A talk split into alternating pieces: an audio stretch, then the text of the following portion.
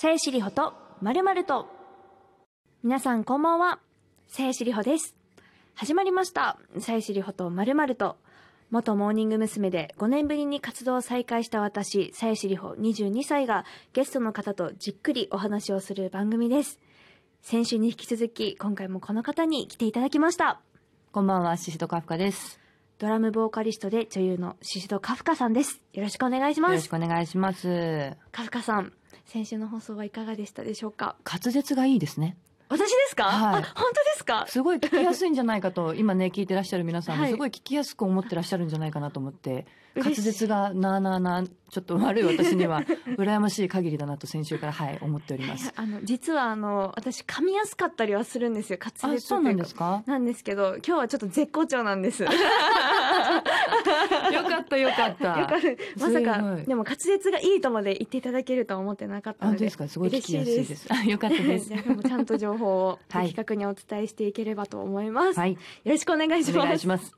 さえしりほとまるまると、この番組は MBS ラジオとラジオトークからお送りしています。さえしりほと、シシドカフカと。今週はリスナーの皆さんからの質問にカフカさんが答えてくださいます。はい。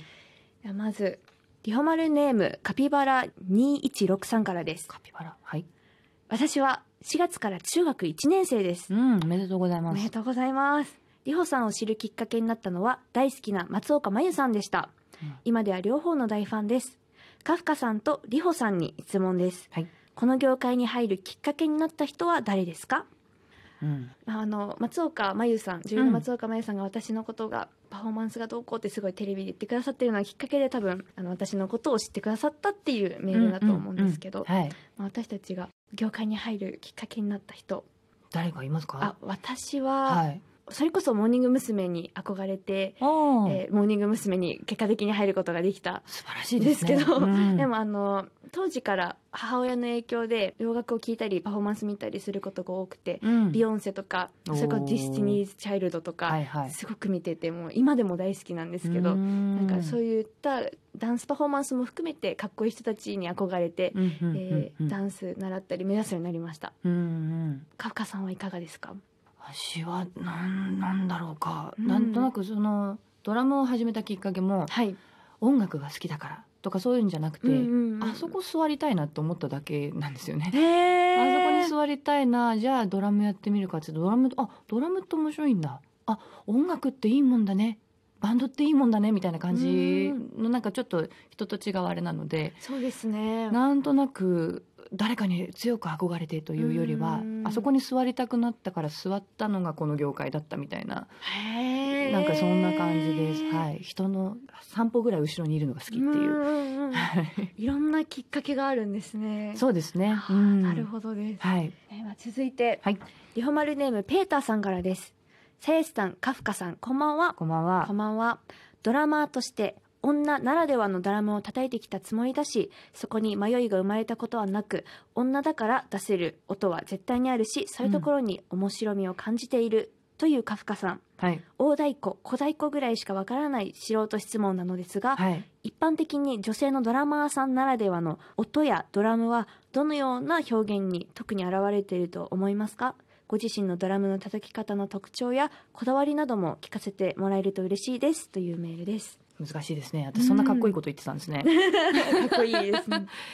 まあただでも自分ですごくこれは女の音だなっていうのを感じているわけではなく、あの周りのやっぱり男性ミュージシャンが言うんですよね。やっぱり女性だから女性ならではの音だねって言って、私の場合すごく幸せだったのがそれをすごく良しとして、あの面白がってくれる方が周りにたくさんいたのでそのまま育つことができたっていう。まあでもただ自分の負けん気でちょっと男性より大きい音出さなきゃなみたいなところはありましたけど、やっぱりその女性ならではのその線の細いところから出てくるその音のしなやかさだとかっていうのはうんやっぱりあるみたいですし、そこをねどうこう男性みたいな音を出さなきゃいけないみたいなところの変な気負いはもう昔からずっとなくて、うんもう自分が出せる音自分が出せるビートっていうものを自分がちゃんと楽しめる形であの表現できればうん。それがベストなんじゃないかなと思ってうん。ただ私緊張しいなのでうん。あそうなえそうなんですか？ものすごい緊張しいなんですあよ全然イメージが。今も手汗がひどいです。本当ですか？なんでなので緊張しいなのでベストパフォーマンスっていうのがなかなか出せないっていうのが今も悩みなのでそうそうなんです。なのでそれをまだまだ目指して精進している日々です。あ緊張されるっていうのが意外でした。ガッチが、ガチですよ、うん。そうなんです、ね、そうなんです。皆さん驚かれてると思います。顔に出ないのでね、で続いてそっからのもう多分いい流れのメールがいただきました。はい、うん。リホマルネームペーターさんからです。はい。サイスさんもカフカさんも普段は落ち着いて見られることが多そうなイメージですがうん。二人は最近慌てて思わず焦ったことありますか？落ち着きを保つために日頃大事にしていることはありますか？というメールです。あ 最近焦ったことございますか？あお気に入りのイヤリングを落としたんですよ。ああはって電車の中で気づいてちょうど電車に乗った時に気づいたんですよ。あれ？と思ってとりあえずフードある洋服だったんで、はいはい。フードの中を電車の中で思いっきり探したりとかして 周りも何度も見てあないないっていうので一人ですっごい焦ってました。ないって分かってんのにフードを34回探しましたね。すごい注目されてたかもしれないですね。あるかもしれないですけど 私は周りの目はもう全く見えてないそれだけですごい焦っちゃいましたね。見つかりましたかイヤリング？駅にも電話したんですけどなかったです、そうだねそうなんですね。残念な。私が焦ったこと。うんなんかあります？あの私公共料金を、うん。あのコンビニとか自動の引き落としとかじゃなくていちいち払ってるんですけど、うんうん。それでこの間ガスの料金を払い忘れてたみたいで、うんうん。ガス止められてたんですよ。止められるまで行くのはすごいですね。すごいですよね。絶対何回か来てますよ。そうですよね。もう全多分ちょっと書類とかちゃんと見てなくて。あらららら、あついに止められてしまったんですよ。ううわーっと思ってその全然お湯たまらなくてお風呂の。ん、水しか出てこないね水しか出てこないから。あれ？ってなって。ただもうガスが止められてて、うん。ですごく焦って結構夜遅かったのではい、急いであの温泉探してお風呂入らなきゃいけないって。はいはいはい。であの近くの温泉もその日に限って定休日だったりとかしたかあらら。結構あのちょっとあのすごい歩いてうん、ちょっと遠くのあの銭湯まで行ったっていうこう慌てた話はありました、確かに焦りますね。焦りました。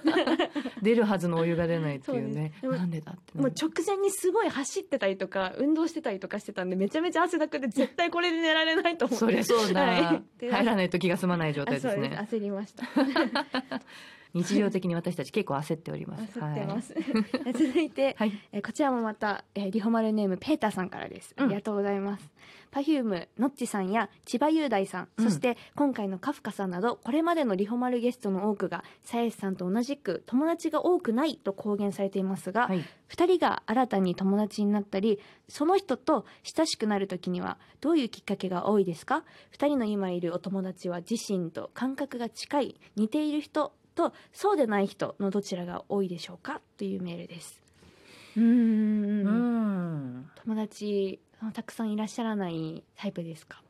どう思いますか？いやああでもあのあの書いてあるからそうなのかなって。メールいただいてるからそうなのかなと。そうですね、うん。そんなに多くはない方だと思います。うん。はい。一番なんかよく過ごすなんかお友達とかどういった関係性の方が多いですか？うーん。一番よく遊んでいただくのはリリコさん。あなんですよ。はい。はいあのそうなんだ。定期的に気にしてあの連絡もくださいますしこっちも連絡しますし食食事しよう、まあ、このね状況下でなかなかできないですけど、はい。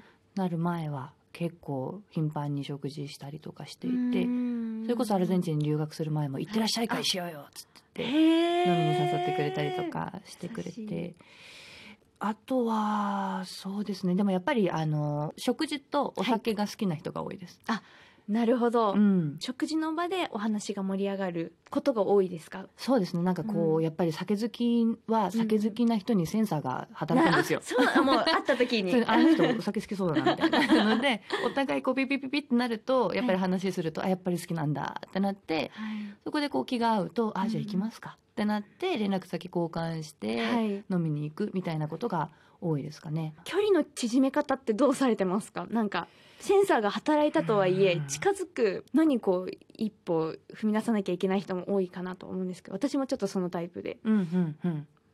うんまあでも私も話しかけたりするのもちょっとそんなに得意ではないので、うんうんうん。結構受けが多いですけどね。街みたいなところが多かったりもしますけど 確かに。でもやっぱ興味ある人は、このチャンス逃したらってやっぱり思うので。例えばこう積極的にもうどんなことでもいいので「うん。お水飲まれます?」とかなんかそんなところから話しかけたりとかしつつもしくはもう面と向かって興味がありますって言ってみたりしたこともありますし。し素敵ですね。すごいドキッとし自分のことじゃないのにすごいドキッとしましたよ。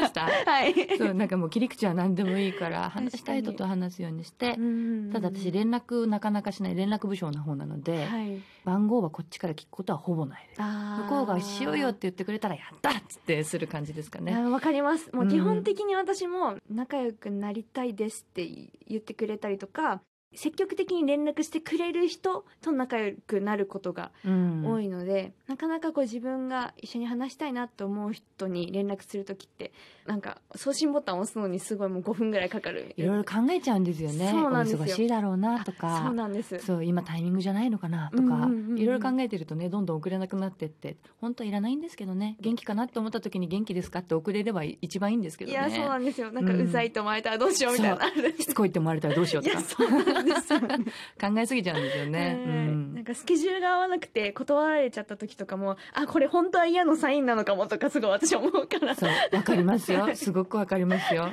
なんでそう思っちゃうんでしょうなん思っちゃうんでしょうね。そうでも自分が本当にごめんなさいって断った時にうん。1ミリもそんなこと思ってないじゃないですか、はい。